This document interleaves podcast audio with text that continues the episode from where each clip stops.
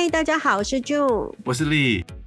今天我们又很开心，又呃把 Peggy 找回来啊，然后就是请他来跟我们聊一聊我们一个新的主题。那这个主题其实我觉得我们今天就是呃我跟 June 啊跟 Peggy 我们就来聊聊这个，我们三方都有一些不一样的经验。那今天我们要聊什么嘞？主要其实就是聊呃在跨国的一些沟通啊，有一些要注意的事情。那是不是可以请 Peggy 先？跟我们聊聊啊！我想，因为你人在新加坡嘛，那一定也很多机会碰到一些不一样呃国家的人士啊。那你是不是有一些经验可以跟我们分享的？好的，谢谢丽跟 June，很高兴又回到节目跟大家分享我们的呃一些经验，过去的一些经验。那今天的主题呢，就是呃跟大家比较闲聊一下哦，啊、呃，在跟跨国的这些团队沟通的时候啊、或者是说一些文化上差异的一些小故事。然后也希望能够有一些注意的地方，能够让跟大家分享。那我自己本身呢，也在跨国公司做了很多年，然后也做了跟不同的团队，有美洲的团队、英国的团队，当然有亚洲这边团队都有合作过，中国的团队等等。然后也有跟一些日本的团队、韩国团队也都合作过，所以我就可以很明显的感受到每一个团队合作的他们的背景跟他们的，因为受到当地文化的或者是。一些价值观的影响，他们反映出来在商业上的。那我我最记得比较明显、比较个印象深刻的一个案例啊，就是很多年前，呃，我在 Discovery Channel 的时候，呃，我们那时候有一个很重要的一个蛮高层的一个会议，然后那个会议就是，呃，我们美国那边也有很高层的人过来，然后一起跟我们亚洲这边的高层团队一起去拜访啊，呃，韩国 Samsung 总部。那从美国这边过来的美国人，他们就是 VP 副总跟资深副总以上这个职务，然后我们亚洲这边呢，至少也都是总监副总以上的职务去的，所以我们就一行人大概十十几个十个人左右，浩浩荡荡就这么去了。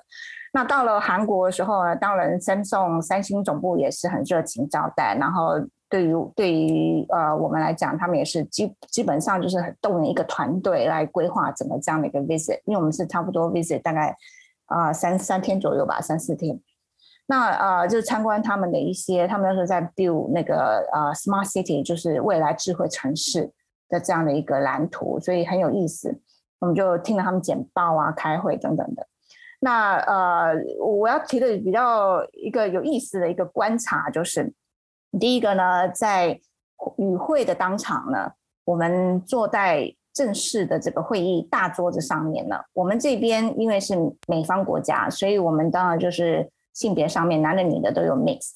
那对方呢，清一色坐上可以在大桌子坐的呢，还是都是男的啊、那女孩子都是只能在旁边倒水而已。那对我来讲，这个身为女性呢，我是觉得有一点呃可惜了哦。那第二个小故事，我想跟大家分享的就是，后来呢，呃，第二天的晚上呢，我们就被招待，就是他们三送啊、呃、一个很高层的一个女主管啊，呃，呃，大概就是 own owner 的女儿还是什么的，就来招待我们一个晚餐。然后他特别带我们去一个非常好的一个呃当地的韩食餐厅，然后他还特别叫了。一个呃，就是叫了几道菜，其中有一道呢是算是韩国当地呢高档高档的一个一个菜，就是呃冷的腌的活蟹，把那个活蟹活蟹把它腌的。但问题是我们与会的人呢，很多都是美国人，他们本来就不吃辣，然后当然也不吃生的。那就算我们从亚洲过去的团队的人呢，比较熟悉亚洲这边的呢，其实我个人本身我也是不吃蟹的，所以呢，很可惜的是，在那个餐桌上呢，很多是这个蟹画面都没人敢动，然后那个女主人呢就一直招待，这样请大家赶快吃，结果他大家都很客气的推脱，他最后还说：“你们赶快尝一尝，这是我们这边的 delicacy，这是最最高档的，一只要一百块美金呢。”他一讲哇。大家就很不好意思，只好赶快动一下筷子尝一尝这样。然后我我心里想了，我就想说，哇，那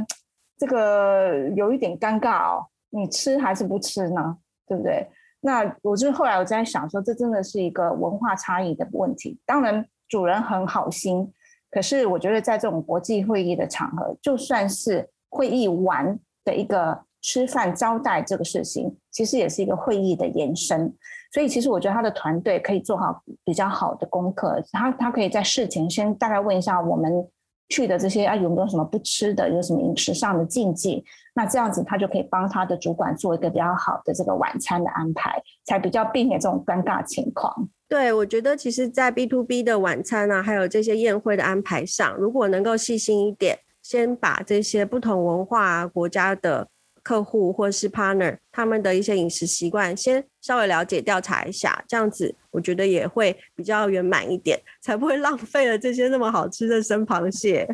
就是啊，一只一百块美金呢。呃，我这边提一个，也是我一个小小的经验啦。我觉得像这种跨跨国的一些呃，不管是会议啊，或者是甚至像 party 啊，其实有时候有一些文化。每个国家其实看待一些事情就不太一样的观点呢，我觉得我们也稍微要可以注意一下。我这边跟大家分享一个，呃，就是其实它基本上就是一个 party，那其实它是一个展会的活动嘛。那完完了之后，很多就是像呃像美国人啊、欧洲人啊，其实他们都很喜欢在工作一天之后，然后可能就是 relax 一下，然后就喝喝酒啊。那呃用这样的方式，其实也可以增进大家彼此的距离嘛啊。那我我参与的那个活动，其实它是一个颁奖的典礼啊，大家可能。就我们亚洲人，或是我们很多人会觉得说，哎，颁奖典礼可能一进去就要开始颁奖，其实并不是，并不然哦。那那个我记得那个活动是这样子，他其实呃呃颁奖典礼可能是在晚上的九点，那可能他六点就开始进场了。那六点到九点之间其实就是一个 party，那他还不让你进去那个座位的位置哦，那就很有趣。那其实你就看到有些亚洲人可能就不太好不有点有点不自在，又不知道该怎么样去那个。可是是你看到很多国外的人，他大家就拿起酒杯啊，然后大家就可以聊聊天啊。那那其实是一个很好的。场合可以做一些 network 啊，然后可以找认识一些新的朋友啊。你可能没有办法做到生意啦，但是可能有一些呃，就是台面下的一些见面的机会，那你也可以增增加你跟呃，不管是个人的情谊啊，或是可能就是可以聊聊天。那可能那那那次的活动很有趣，那其实就是进行了大概两个多钟头的时候，他才可以开放入场，那开始正式的那个活动。那最后那个活动大概只有三十分钟就结束了，所以整个活动其实百分之大概七十全部都是在大家在在 party 的一个阶段。那这也是可能我跟我们想象有时候有有会不太一样的，所以它的重点其实是在 networking 在 party 那一段，那真正的活动可能是在后面的那在在后面的很快的就会结束的那一段，所以这也是一个小小的文化差异的不同。好，那 Peggy，那你有还有什么东西可以跟我们分享呢？有什么东西我值得我们在跟这个呃文化差异的场合值得注意的呢？其实你刚刚讲到，就是说，呃，去参加，尤其像欧美这个地这些地方的这种 networking 啊，或者是说这种活动，然后刚开始都有一些 cocktail 啊，然后带大家放松。我觉得这个就是很明显的这个中西文化的这个呃差异，这个习惯不一样。那对我也常常过去也常常参加很多这种 networking 啊，或者是这种会议。哦，那你常常看到这些这个带会议这种 cocktail 呢，谈笑风生的呢，都是一些呃外国人，或者是说比可能对国际市场比较熟悉的。那比较呃这些亚洲人，或者是说比较没有常常跟国外接触的呢，就是变成当壁花。那我觉得这是非常可惜的一件事情。因为可能在亚洲人观念里面会觉得说啊，我们就是来这边参加一个正式活动。那其实，在西方人的观念里面呢，他觉得真正的活动就是在 networking 那段时间。所以他我可以理解为什么他会把那个活动前面两个小时都是在这种 cocktail networking 在那边闲聊，看起来好像很好像 party 很没有很没有什么这个这个结果。那这个是中西文化不一样，因为我觉得在亚洲文化里面的大家的想法是说，我今天有个目目标。那我就完成这个目标，所以大家都是比较呃朝这个目标去做，那比较没有办法放松。那但是在西方的文化里面，他觉得说我们对，那最后就是一个颁奖，可是呢，他今天来主要是要把大家聚在一起，然后给大家创创造更多的互相认识的机会。因为其实颁奖就坐在那边，我也不一定跟你讲话嘛，所以我觉得这是很可惜的一件事情。这个部分我觉得在亚洲的一些会议，目前现在慢慢有一些。啊，新生代的会议，我觉得会比较放松一点。那我想要跟大家另外分享一个，就是在跟不同国家的人、不同文化的人的沟通的潜规则。怎么样沟通的潜规则呢？我还再跟大家分享一些例子。比如说，我之前有呃日本客户，那我们大家都知道，日本人其实比较避俗的。哦，然后其实有些欧洲的客户也会这样子，像欧洲这个地中海国家啊，或者是他们那些。啊，德国啊这种的哦，那他们比较表面上就比较客气的，他们不会直接把他们的想法告诉你的，所以他就算是可能对你做的东西不是百分之百满意，他也不会跟你讲实话。那所以你就要听得懂他话中的话，然后再慢慢去找到他们想要的东西。以我那个日本客户来讲，譬如说我们我上次做一个案子，啊那个案子其实客户蛮挑剔的，非常的挑剔。那我很尽力的做了，但是呢，就是每次我要当然都问他们说，你觉得哪里不不不满意或是怎么样，他都会跟你说很满意，很满意，很好，很好。那你如果完全是这样听，你就哦好了，就算了，就没有再做，那就错了，你就完全错了。你一定要很小心再问他说啊，那你觉得哪个地方还可以改进？然后他就会跟你说了。所以你不要把他好像逼到 corner，一定要他说你觉得满不满意？你不可以很直接这样问，你你可以挑出几个比较具体的说，哎，我觉得我们是不是可以这样做，可以更好一点，用引导式的方式。然后他就说，哎，对对对，我的老板也说啊，可能我们再往这个方向再多多研究一下，这样子，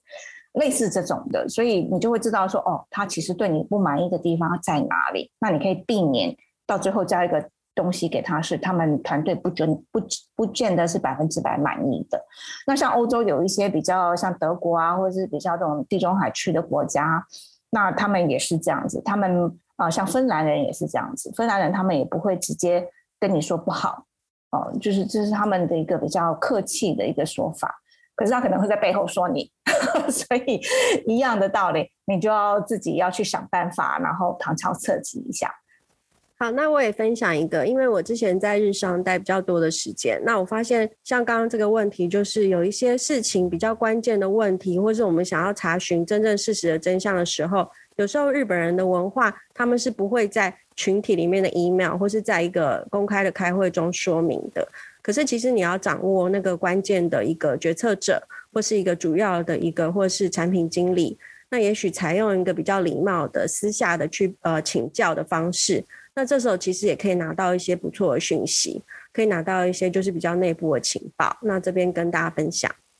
啊，其实我觉我觉得我们今天呃分享了也不少了，就是说我们跟这是国外客户啊的一些沟通的状况。其实我觉得像我自己在台湾办的一些活动啊，其实我有时候也很想要把一些就是国外的经验拿回来台湾。可是我就是这边有一个小小的提提醒啦，就是说其实呃跟国外客户的学的的的一些沟通的经验啊，不见得能够在台湾完全的适用。那呃，我就很快的，就是分享一个小案例，就是说，其实就像我刚刚第一个提的那个，就是一个好像活动的一个方式啊，比如说我们也前面也这个有一些社交的一个呃的一个时段啊，然后让大家能够聊聊天啊，你会发现如果这个东西拿到台湾来放直接用的话，其实它不会 work 的，就是他大家可能还是站在那边，然后自己跟自己的朋友、自己跟自己的同事聊天。所以呃，我后来其实有一些呃方法，其实我有时候就是一些这种 hybrid，就是这种融合式的这种方式。你可以穿插来使用啊，其实也会慢慢改变一下我们的，不管我们的国情啊，或是我们的文化，给我们根深蒂固的一些观念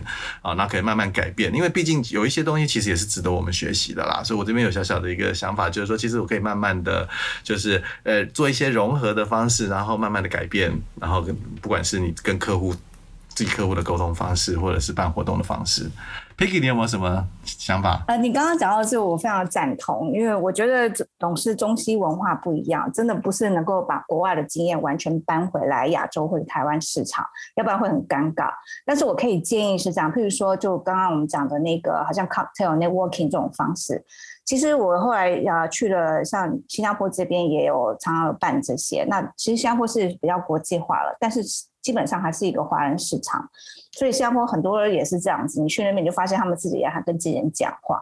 然后我上次一个商会活动呢，一个国外商会活动，我觉得他们就很聪明。他们一开始呢，当然就是大家进场以后，每一个人都会拿一个号码牌。所以呢，啊、你一进去你就发现大家还是一撮一撮跟自己人跟自己人聊天。但是你就开始，呃，十分钟之后，主持人就说我们现在来玩游戏，Icebreaker 的游戏，然后就根据不同的颜色跟号码，把不同人凑在一块。然后就开始所谓的 speed dating 那种好像快速的那个 networking 这种 game，那我觉得就是由主主办方这样带动，有一些小小游戏，甚至还有抽奖这样的一些 incentive，那其实就可以很快带动起来这个气氛。我记得他那个那个活动，就是主持人就说：“哎，你们啊、要要拿名片，就是他会有一个，譬如说五分钟，每个人就换一个桌，换一个桌这样子，然后就交换名片，然后交换名片之后，最后他就会抽抽名片还是什么的，然后你抽到抽到他那个啊、你手上有跟人家交换过那个名片的人，你就可以得得到一个小奖品，然后很快就把气氛炒热了。”所以大家很快就是 icebreaker，就是你就算跟不认识的不同国家的人，你就变得有点半强迫，你一定要跟人家去讲，因为有奖品可以拿，而且奖品都还不错。那我觉得这个是蛮好的一个方式，而且亚洲人其实还蛮喜欢玩 game 的，所以我觉得哎，这个是还是不错的方式，可以可以采用的。听起来不错，下次我就在我们活动来试试看这样子的游戏。好，今天非常谢谢 Peggy 跟我们分享很多他跟不管是不同文化相处啊，或者是沟通的一些呃小故事。那也希望这些今天的内容能够对各位听众有些帮助。好，那我们节目就到这边喽，谢谢。好，谢谢大家，拜拜谢谢大家。